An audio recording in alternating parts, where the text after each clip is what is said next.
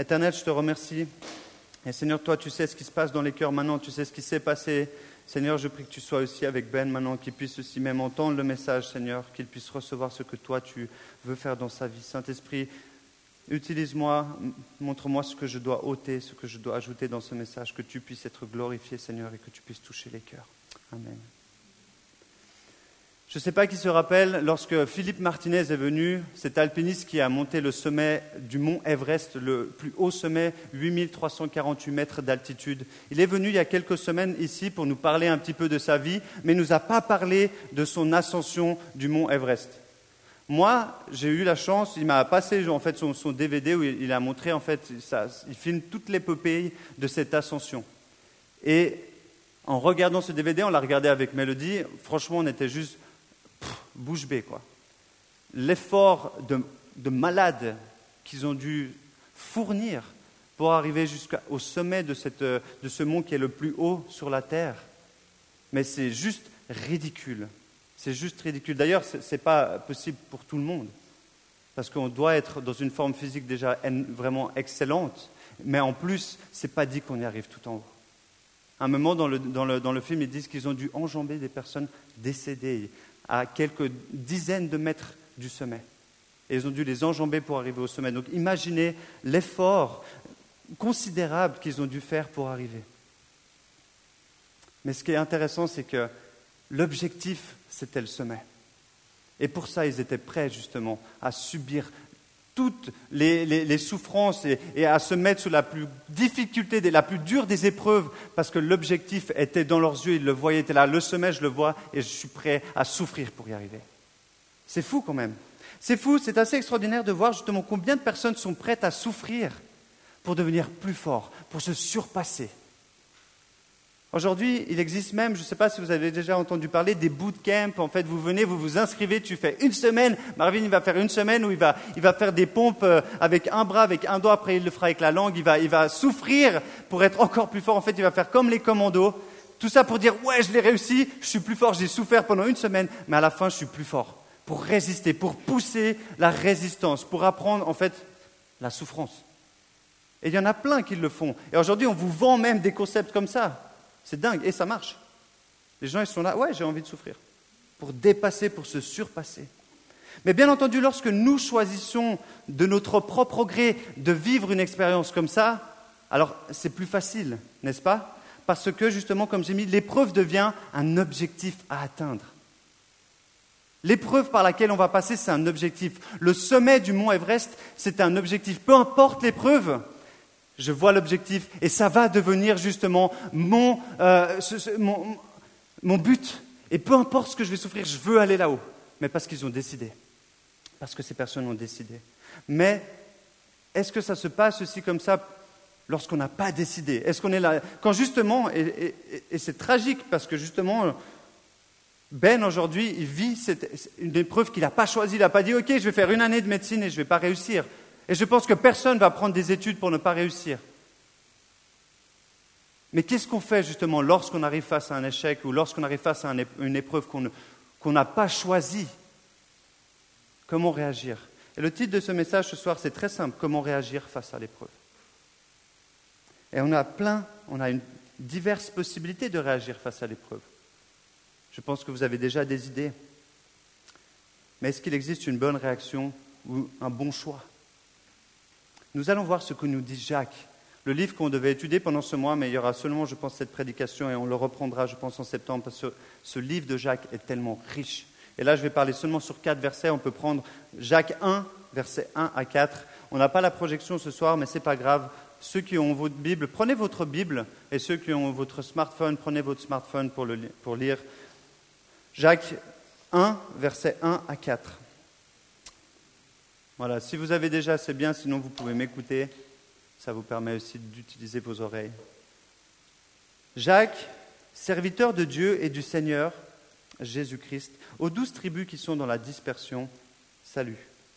Mes frères, regardez comme un sujet de joie complète les diverses épreuves auxquelles vous pouvez être exposés, sachant que l'épreuve de votre foi produit la patience. Mais il faut que la patience accomplisse parfaitement son œuvre afin que vous soyez parfaits et accomplis, sans faillir en rien. Quatre versets. Dans ces quatre versets, on a, on a le droit d'avoir quatre baffes. C'est juste la, manière dont, dont cet épître commence, il est tellement violent. Et il est presque en opposition avec la réalité pour laquelle on dit quoi On doit se réjouir. Il commence en disant Moi, je suis serviteur déjà, et je m'adresse à tous ceux qui vivent, qui sont dispersés, à tous les juifs chrétiens qui ont été dispersés à cause de votre foi parce que vous souffrez et vous souffrez à cause de votre foi, et je m'adresse à vous, réjouissez-vous. C'est ce qu'il va leur dire, la première chose, réjouissez-vous de souffrir, en gros. C'est ça qu'il leur dit. C'est là, mais t'es un, ouf, quoi. Le livre de Jacques, l'épître de Jacques est un livre extrêmement interpellant sur la façon dont on vit notre foi, en fait. Et vous connaissez, sûrement euh, différentes.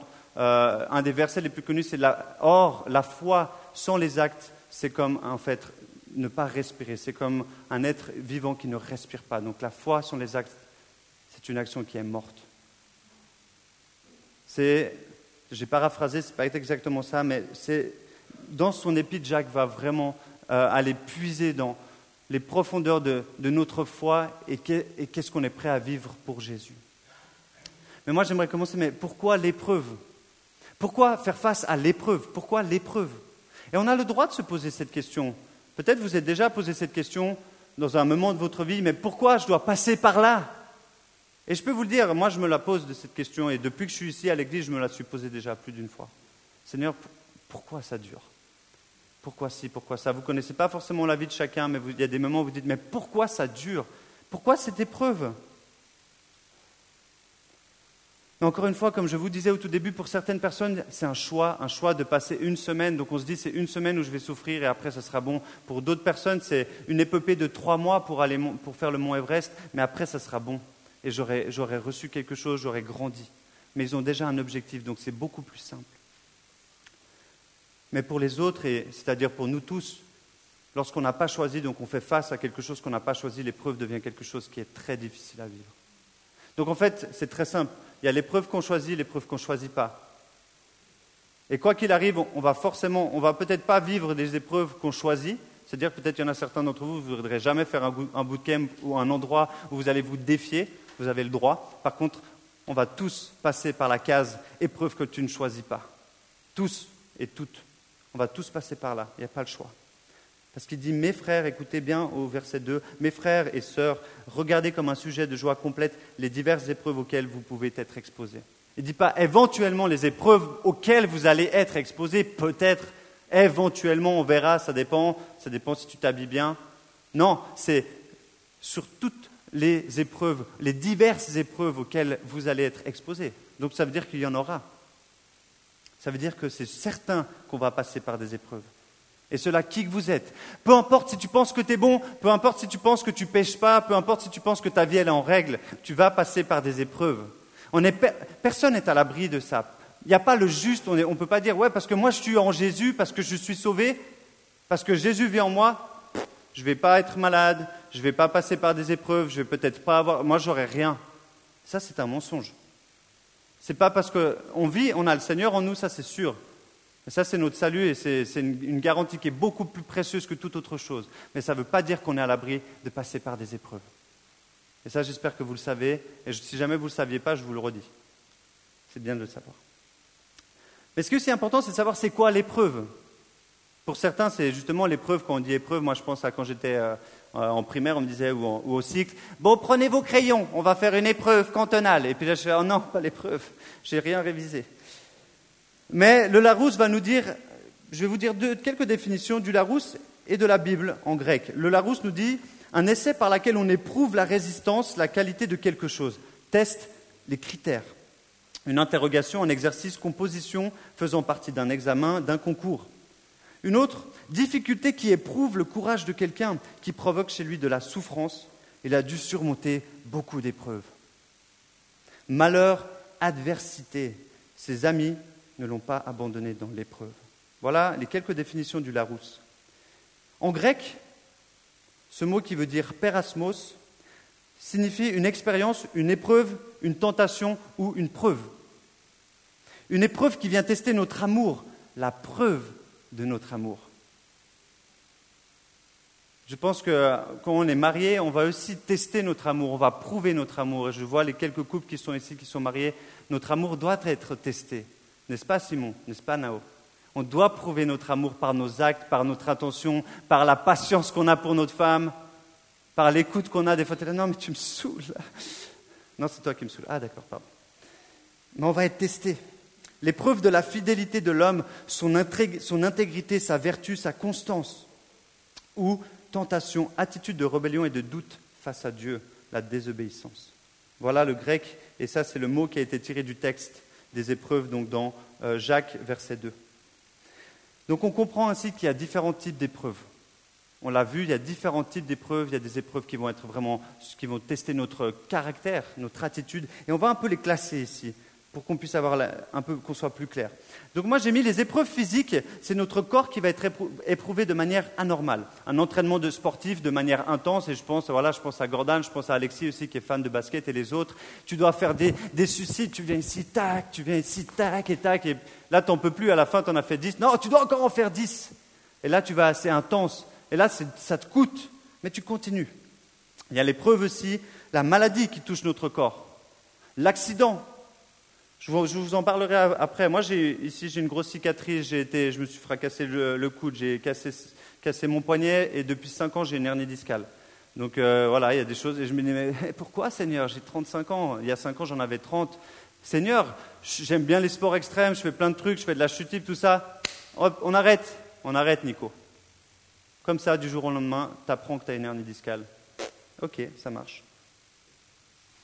La persécution physique aussi. Et ça, c'est le cas pour beaucoup de chrétiens dans le monde. Ils sont persécutés pour leur foi. Et quand je dis persécution physique, c'est qu'ils vont vivre des persécutions physiques, ils vont être battus, et certains, ça va jusqu'à la mort. Donc ça, c'est une épreuve physique.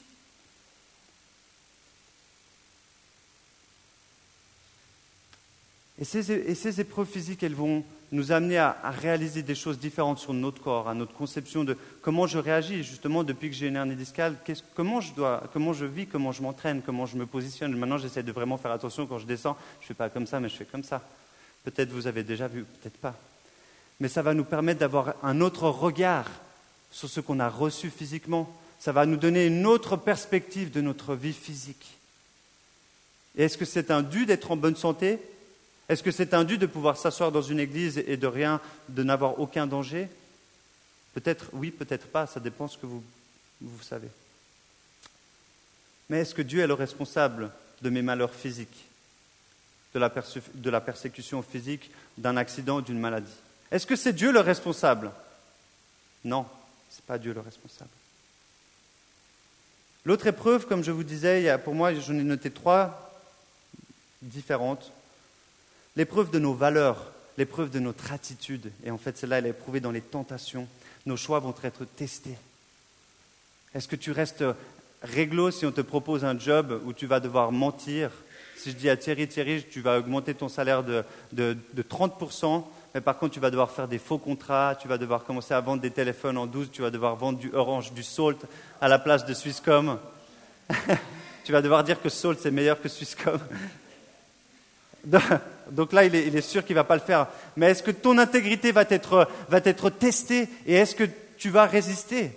On va être testé dans plein de manières. Des fois, ça va être justement euh, le mensonge, notre fidélité envers un ami, pardonner ceux qui nous ont offensés, notre, notre générosité dans une situation.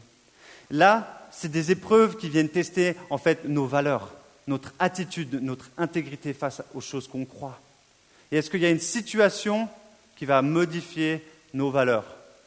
Parce que pour certaines personnes, ah oui, euh, ben, par exemple, on le sait, quand vous êtes avec un groupe d'amis, on n'a pas la même chose que quand je parle avec une personne en tête à tête. Il y a des personnes, c'est marrant, vous les retrouvez à cinq, elles sont avec des potes, elles vont, elles vont vous ignorer, vous passez à côté, vous dites salut, tu vas bien, et puis là, vous regardez où elles sont avec ses potes, et puis par contre, quand elles sont tout seules, hey, salut, ça fait plaisir de te voir, on va changer. Est-ce que notre regard change? Est-ce que notre valeur change en fonction de la situation, ou est-ce qu'on reste ferme sur ce qu'on croit? Là, on est testé. Ça, c'est une épreuve. Est-ce que Dieu est responsable de nos épreuves et de nos tentations? Non. Ce n'est pas Dieu. C'est nous qui laissons la place à la tentation. C'est la chair, le péché, qui a activé les tentations, mais ce n'est pas Dieu. C'est pas Dieu.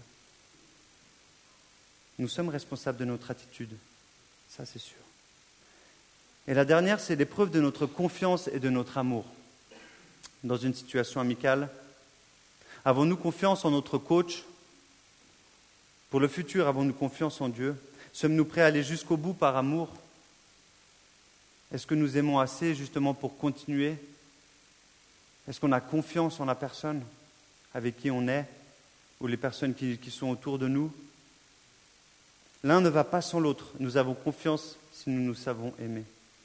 Et je pense que beaucoup ici, vous pouvez le, vivre. Si vous vous sentez aimé, je ne sais pas comment vous vous sentez ici au groupe de jeunes, pour ceux qui viennent régulièrement. Mais si vous vous sentez aimé, je pense qu'en tout cas, quand vous m'écoutez, si vous vous sentez aimé par moi, vous allez. Qu'est-ce qu'il dit, Nico? Je pense que je peux lui faire confiance parce que je sais qu'il m'aime. Parce que je sais qu'il ne veut pas du mal. Je sais qu'il veut mon bien. J'espère que c'est le cas. Si ce n'est pas le cas, venez me voir. Je n'aimerais pas que vous partiez. si, vous n'avez pas confiance. Mais ça va, l'un va pas sans l'autre. La confiance et l'amour. On fait confiance à ceux qu'on aime et vice-versa. Lorsque vos parents vous promettent quelque chose, vous êtes prêt à attendre car vous leur faites confiance. Si vos parents vous punissent d'un autre côté, vous les aimerez encore, n'est-ce pas? Parce que vous savez qu'ils le font pour votre bien. Est-ce qu'on fait confiance à ceux que nous aimons? Est-ce que nous faisons confiance à Dieu? Dans notre quotidien Je ne sais pas si vous l'avez remarqué, j'ai trouvé très intéressant justement en étudiant un peu ces différentes épreuves, mais on peut en noter trois donc différentes. Et j'ai dit l'épreuve physique, l'épreuve de nos attitudes et de nos valeurs, et là je pourrais dire plutôt l'épreuve de l'âme, corps, âme, et la dernière, de la confiance et de l'amour de l'esprit.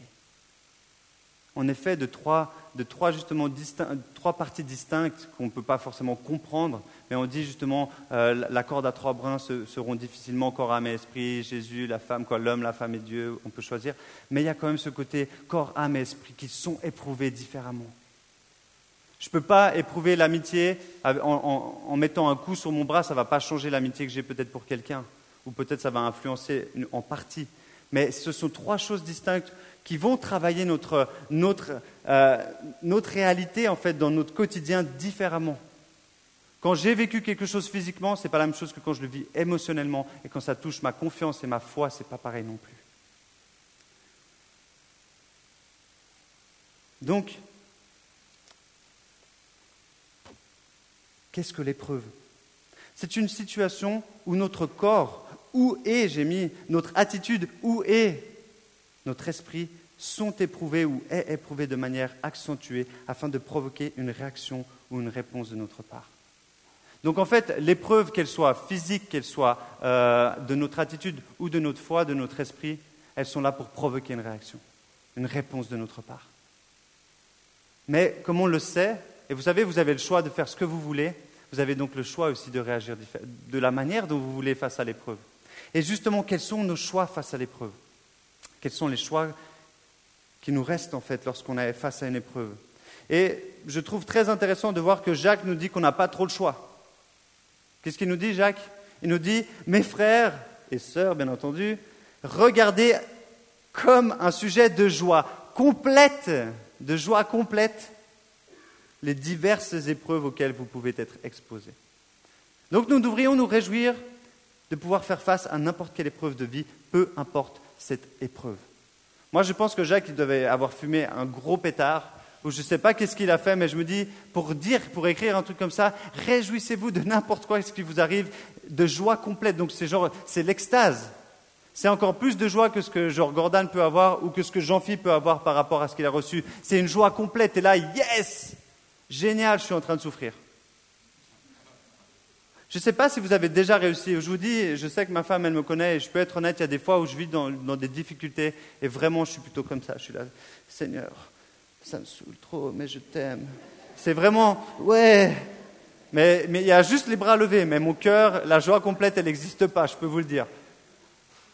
C'est vrai. On dit ça, mais c'est dur à le vivre. C'est vraiment pas facile à le vivre. Mais il faut comprendre aussi pourquoi. Disons que la joie est une réponse éventuelle face à l'épreuve, parce que pour nous, ce n'est pas forcément celle qui va être naturellement le choix, le numéro un.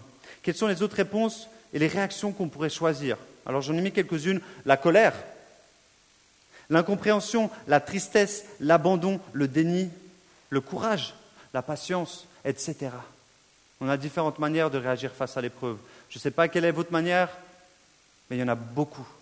Et, bien sûr, il y a aussi la joie complète. Et ça, yes, c'est celle qu'on veut. Prenons un exemple. Comment se réjouir si on vous annonce, vous allez devoir vous faire opérer et rester pendant dix semaines avec des béquilles et vous ne pourrez plus marcher, vous ne pourrez plus faire les mêmes activités physiques que vous avez fait, que vous avez fait avant. Ouais, Jésus Je vois qu'il a, yes eh bien, voilà, je vais vous raconter un tout petit peu quand même ce qui s'est passé ici. J'ai une cicatrice qui fait à peu près 18 cm ici. Je me suis cassé l'astragale, l'os le plus important de la cheville, le talus. Euh, je me suis cassé cet os en 2001 en moto. J'étais avec ma moto 125 Husqvarna. J'étais trop content, je bourrais comme un ouf. Et on était, c'était en décembre, je me rappelle même plus la date, mais je crois que c'était genre 15-20 euh, décembre par là.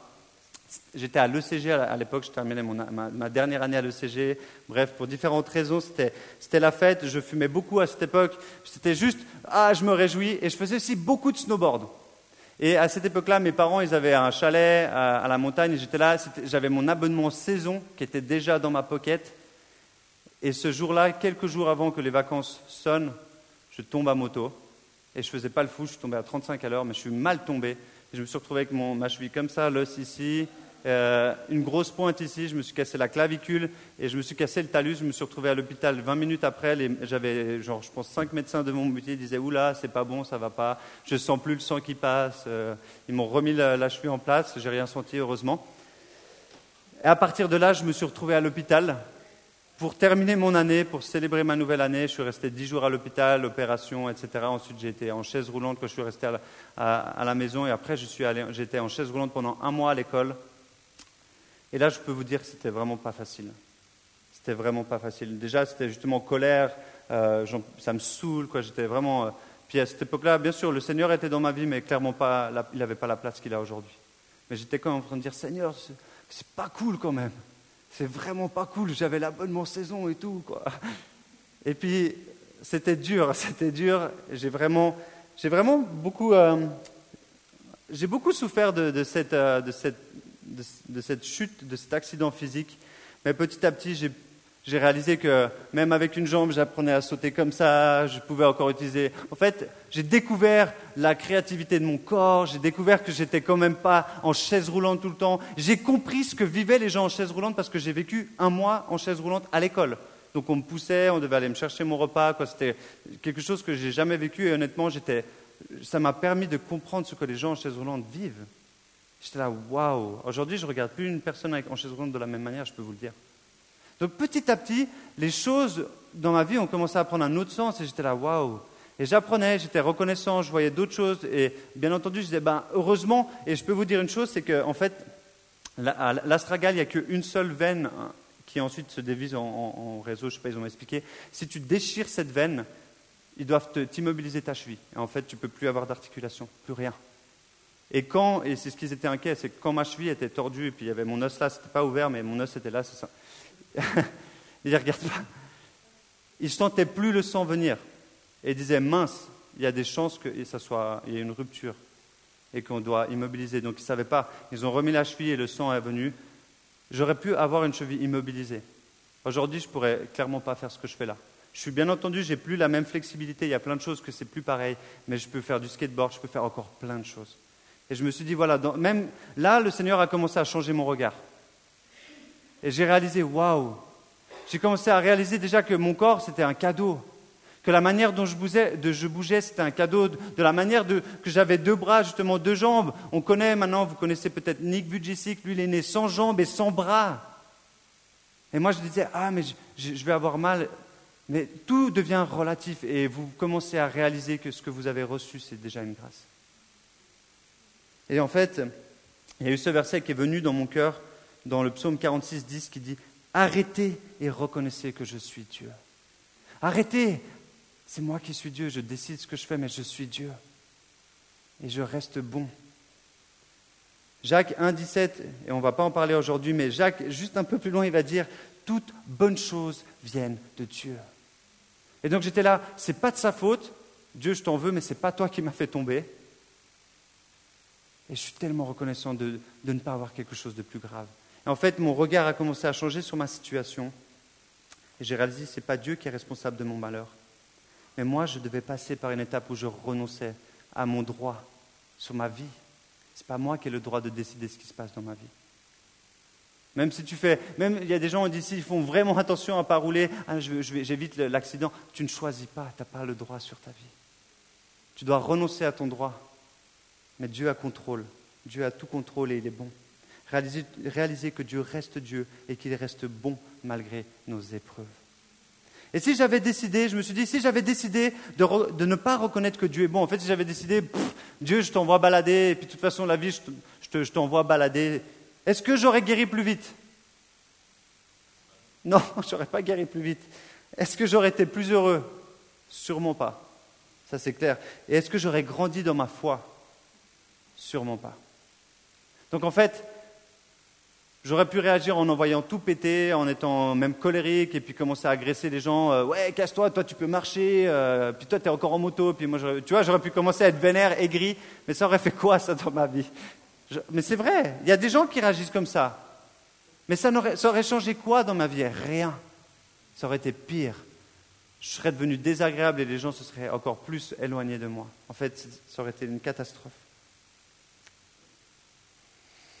Il faut savoir que notre réaction face à l'épreuve aura une influence considérable par rapport à notre relation avec Dieu. Et là, je parle à des gens, comme, le fait Jacques, je parle à des gens qui sont chrétiens, je parle à des gens qui veulent avancer avec Dieu. Je vous parle et je nous parle à nous, à nous-mêmes. Si on parle de ça, c'est parce que nous, on est dans notre foi et on est éprouvé, mais c'est parce que justement, il y a un but derrière. Il y a un objectif. Et on a compris qu'il existe donc plusieurs réactions face à l'épreuve, mais savons-nous qui va être le moteur de notre choix? Qu'est-ce qui va nous faire réagir d'une certaine manière? Est-ce que c'est mon statut social? Est-ce que c'est mon, compte en banque? Est-ce que c'est ma célébrité? Est-ce que c'est le nombre d'amis que j'ai? Est-ce que ce sont mes habits? Est-ce que c'est mon intelligence? Est-ce que ces choses-là vont déterminer ma réaction? Non. Ces choses-là, elles vont avoir aucune influence. Même si tu as plein d'amis, euh, ce n'est pas eux qui vont dire Ah, mais t'inquiète pas, euh, ça va aller. Non. Ce qui va changer notre réaction, c'est notre connaissance de Dieu. C'est la connaissance qu'on a de qui est Dieu. Ce n'est pas du compte en banque que tu as parce que tu pourras te payer les meilleurs médecins et tu auras les meilleurs chirurgiens, c'est génial, mais ça ne changera pas ta perspective et ton regard. C'est la connaissance de Dieu qui va changer notre réaction face à l'épreuve. Si on est sûr et si on, est persuadé que Dieu est bon, alors notre réaction face à l'épreuve sera clairement différente. Le temps passe, je vais me dépêcher d'arriver au bout. On a commencé un peu plus tard, mais j'aimerais terminer aussi pour que vous puissiez bien comprendre ce que Jacques veut nous dire dans, dans cette approche sur la souffrance. Vous connaissez Job, cet homme qui était riche, qui avait tout. Il était connu, il était envié de beaucoup de personnes parce qu'il était justement, il avait, il avait des enfants. Il représentait la réussite. Et du jour au lendemain, tout son monde s'est écroulé. Son bétail, toutes ses richesses et ses enfants, tous tués en même temps. À ce moment-là, Job, et ça c'est dans tout premier, vous pouvez le lire si vous n'avez jamais lu Job, vraiment je vous encourage. Et Ben, j'aimerais t'encourager à lire Job aussi, spécialement dans cette période de ta vie. Job avait tout et en, un chapitre, tout s'effondre. C'est le premier chapitre. Bam, la claque. Et là, au, euh, verset 20 du premier chapitre, alors qu'il vient de tout perdre, il s'est déchiré les habits. dit L'Éternel a donné et l'Éternel a ôté, que le nom de l'Éternel soit béni. Mais il n'est pas comme ça, il est là, yes, merci, j'ai plus rien. Et c'est ce qu'il dit. Mais c'est ce qu'il dit. Il dit L'Éternel a donné, l'Éternel a ôté, que le nom de l'Éternel soit béni. Et juste un peu plus bas, il va dire dans le deuxième, chapitre, Job 2, 10, c'est sa femme qui est en train de dire Mais t'es complètement malade, toi, t'es comme Jacques, toi, toi, t'es un cinglé, toi, t'es en train de te réjouir alors qu'on a tout perdu. Elle est en train de l'insulter, sa femme.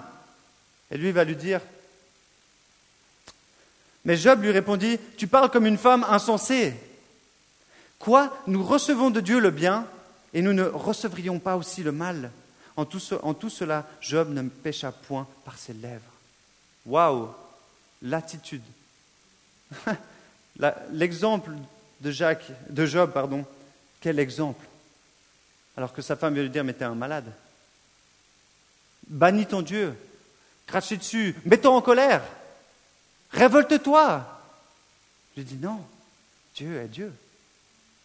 Si on peut accepter les bonnes choses de Dieu, pourquoi ne pas accepter les mauvaises choses de Dieu? Est-ce que Dieu n'est pas Dieu pour autant?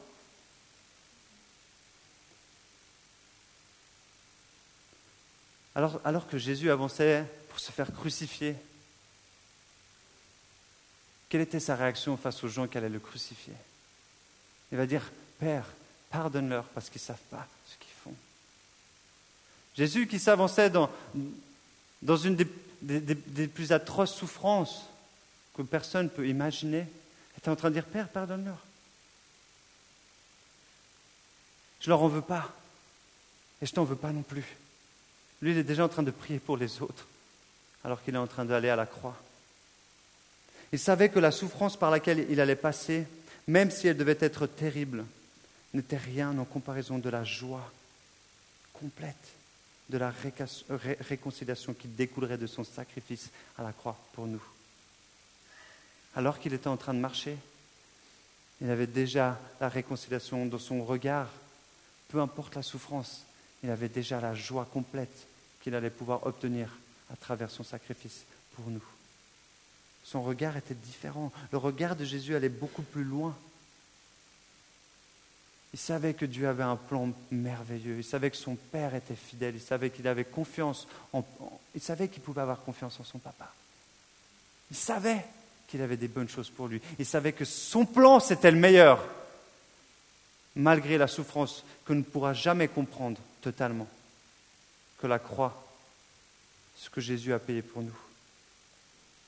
Et c'est parce qu'il était si proche de Dieu, de son Père, qu'il a pu aller jusqu'au bout sans crainte et en vivant déjà la joie de la délivrance qui était promise. Son choix, son choix face à l'épreuve était conduit par l'amour et la confiance qu'il avait avec son Père. Et le résultat est juste extraordinaire, ce qu'il a payé pour nous, pour nous donner une joie complète. Une joie complète. Sachant que l'épreuve de votre foi produit la patience, mais il faut que la patience accomplisse parfaitement son œuvre, afin que vous soyez parfaits et accomplis sans faillir en rien. Voici que Jacques, déjà dans les troisième versets, va dire voilà, vous devez, on doit avoir une joie complète. Et cette joie complète va produire de la patience. Elle va produire de la patience qui ensuite, afin qu'on puisse être parfait, accompli sans rien faillir.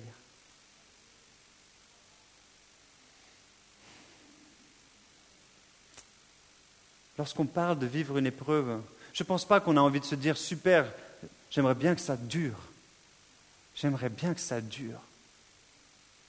quand on vit quelque chose de difficile, on n'a pas envie que ça dure, n'est-ce pas? Et là, on vous dit, cool, cette épreuve, elle va te, te permettre d'être patient. Génial, de nouveau là, on peut le faire. Super, Seigneur. En plus, c'est relou cette situation, en plus, c'est dur, mais en plus, je dois attendre.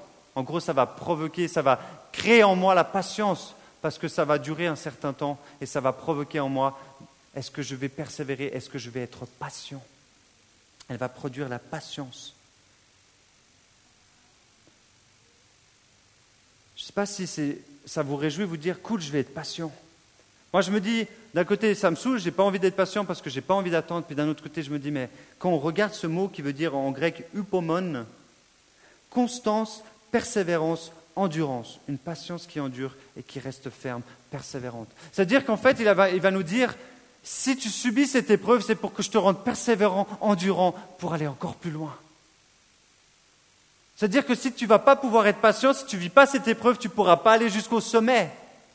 Et je suis sûr que si on demande à Philippe Martinez, est-ce que tu es allé directement sur le mont Everest, il va dire non, j'ai dû d'abord souffrir pour me faire des monts à 3000, puis des monts à 4000, puis des monts à 5000, puis des monts à 6000, puis des monts à 7000 où j'ai dû souffrir, et ensuite des monts à 8000, et ensuite après toute cette souffrance et cette préparation de patience, d'endurance, j'ai pu atteindre l'Everest. Ce n'est pas arrivé comme ça. Il y a eu une préparation. C'est évident. La patience. Cela va affûter notre persévérance et notre endurance. C'est génial. Mais ce n'est pas tout, parce que la, patience va être développée pour nous amener à la perfection, afin que nous soyons accomplis et que nous ne manquions de rien.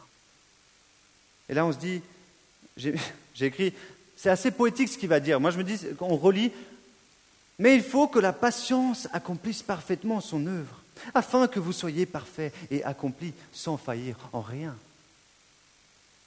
Sais pas si c'était Molière qui avait inspiré ces paroles, mais on se dit, c'est beau, c'est poétique. Mais moi, je trouve c'est un peu utopique quand je regarde ça. Je me dis, ouais, mais c'est quoi Parfait Il faut qu'on soit parfait. La patience, ça va nous rendre parfaits. Je sais pas, des fois, quand vous lisez la Bible, je me dis, il y a quand même des choses, ça vient tellement nous saisir, mais c'est quoi? Mais quand tu vas creuser ce que ça veut dire, c'est juste hallucinant. Que nous soyons parfaits. J'aimerais bien ça, moi, être parfait. Mais ça veut dire quoi Et alors que j'arrive gentiment au bout, on va bientôt pouvoir terminer aussi.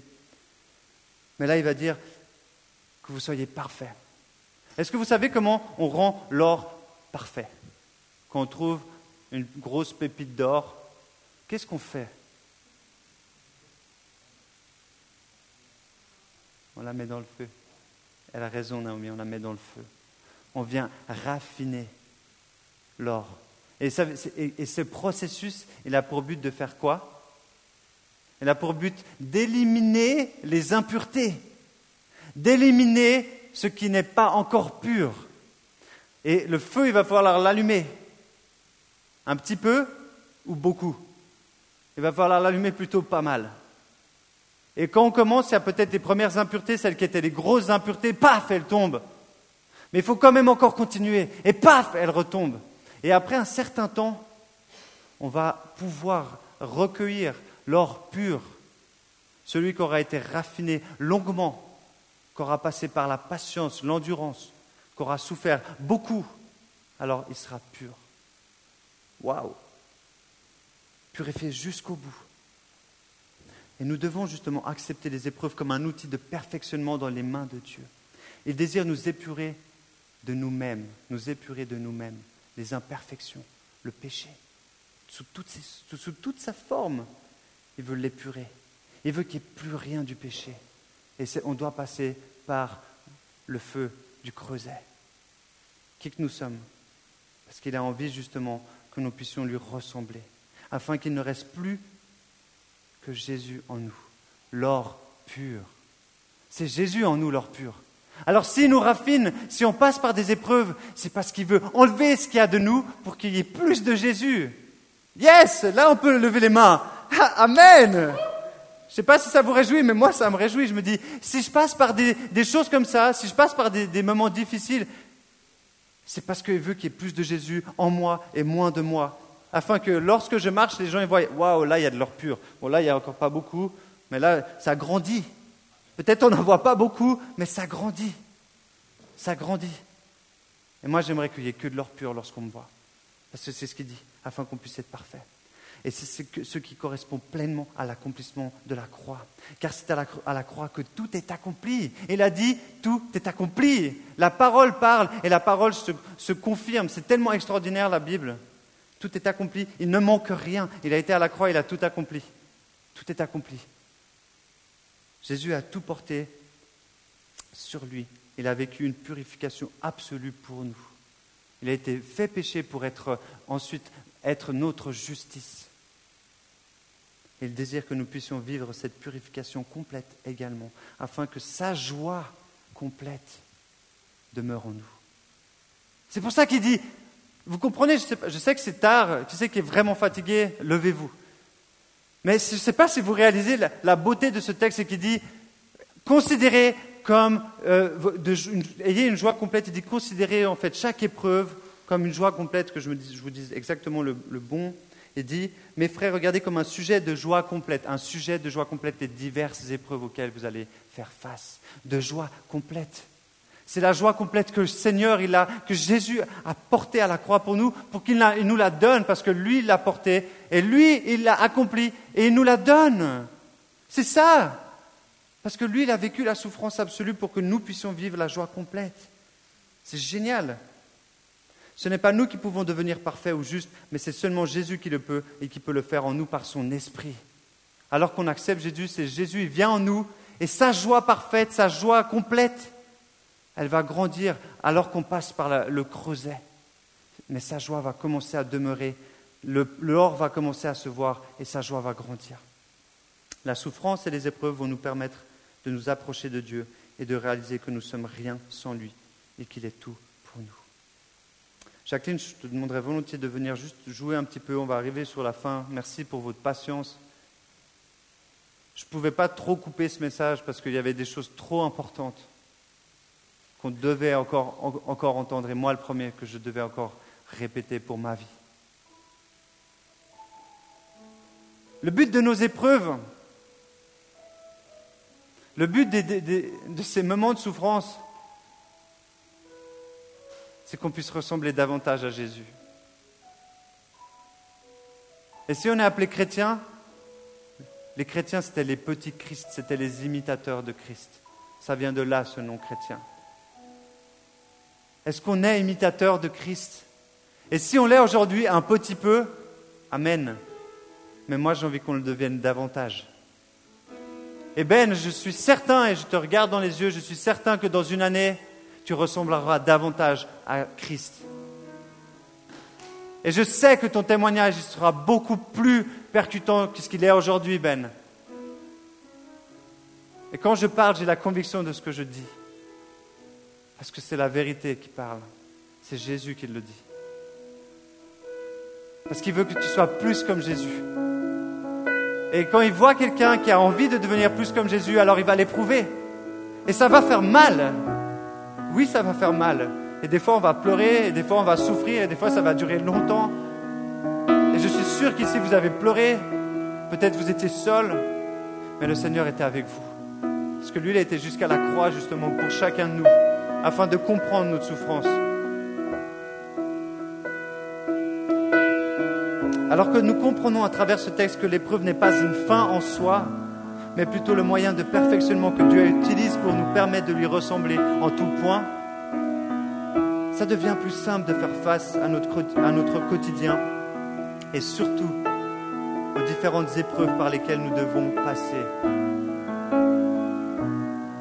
Oui, l'épreuve est bien réelle et parfois douloureuse. Elle dure parfois même très longtemps, mais elle accomplit en nous un changement profond et irréversible.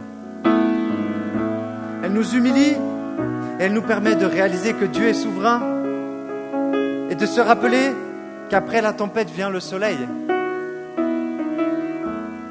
La souffrance ne dure pas éternellement. La souffrance dure pour un temps afin de faire sortir le meilleur.